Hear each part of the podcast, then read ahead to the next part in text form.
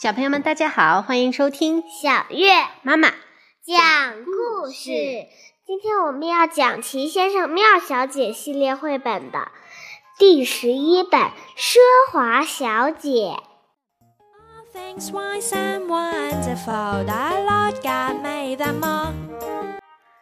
奢华小姐所有的东西都是最高级的。她住在一座大房子里，房子的四周有很大的花园。她睡在一张铺着丝绸床单和丝绸枕套的大床上。她在金浴缸里洗澡。她用银盘子吃饭。啊，她的生活真是奢华啊！她自己也这么认为。奢华小姐想的最多的就是自己，她很少想到别人。一天。奢华小姐在花园里散步，突然发现围墙上有一扇小门。她从来没有注意过这扇小门，里面会是什么呢？她想了想，然后推开门走了进去。他来到了一条公路上，小小先生迎面走了过来，他正在散步。早上好。小小先生扬了扬帽子，很有礼貌地说：“奢华小姐高高的扬着头，从他身边走了过去，就好像他根本不存在一样。真是一个不起眼的小人物。”他心想。他来到一个公共汽车站，快乐先生和白日梦先生。正在等去镇上的公共汽车。你好，快乐先生咧嘴笑了笑。他友好的问：“你是谁？”我，他回答：“我是奢华小姐。”哦，快乐先生说：“你要坐公共汽车吗？”白日梦先生问。我，奢华小姐说：“公共汽车。”从来不坐。我，他又强调了一句：“从来不坐公共汽车。”他说着，脸上流露出厌恶的表情。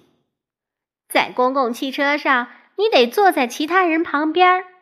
他接着说：“我永远都不会这么做。”哦，快乐先生挠挠头，不知该说什么好。奢华小姐。神气活现的走了。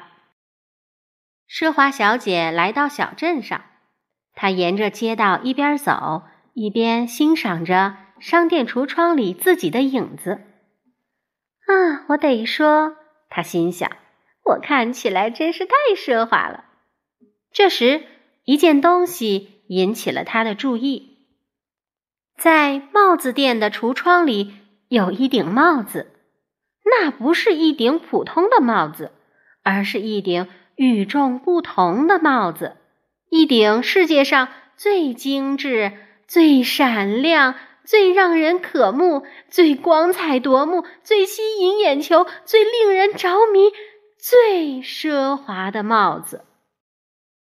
奢华小姐走进了商店，他打了一个响指，女售货员快步走到他身边。早上好，小姐。售货员说：“奢华小姐看都不看他一眼。有什么需要，您尽管说。”我，奢华小姐趾高气扬地说：“想试试橱窗里的那顶帽子。”奢华小姐戴上帽子，看着镜子里的自己，哦，太华丽了。他深深的吸了一口气，我看起来真是太美了。这顶帽子我要了。他说：“哦，可是您不想知道它的价钱吗？”女售货员问。“价钱？”奢华小姐傲慢地说，“我从不计较钱的问题。把账单送来。”说完，他踱着步子走出了商店。奢华小姐站在人行道上，挥了挥手：“出租车！”她高傲的叫着。一辆出租车停了下来，“送我回家。”她用命令的口气说，然后就往车里钻。但是她明显上不去，因为她的新帽子太大了，怎么都进不了车门。他对司机说：“司机。”你应该买一辆更大的出租车。现在我就自己走回家吧。”他接着说。出租车司机咧嘴笑了笑。奢华小姐只好自己走回家了。也许走路比坐车更好，她心想。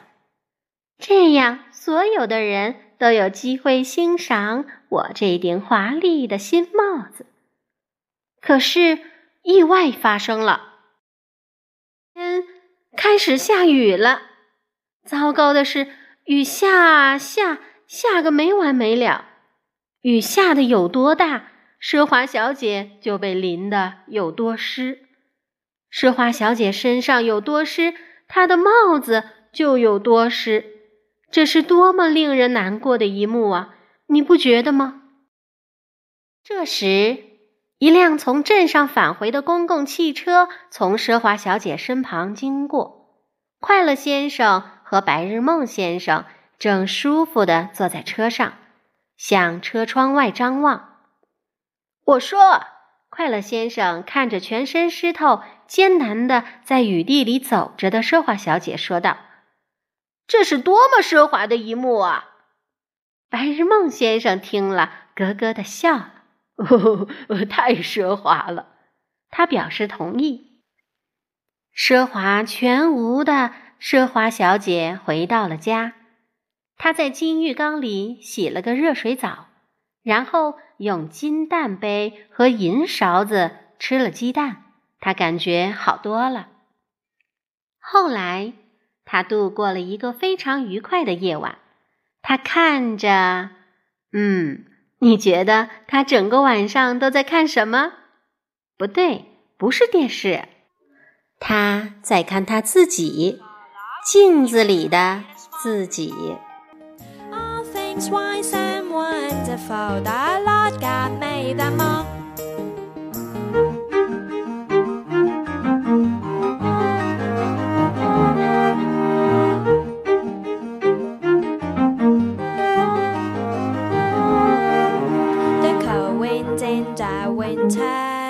pleasant summer sun. The ripe fruits in the garden, he made them everyone. 苍翠青山在远方，流水江河迂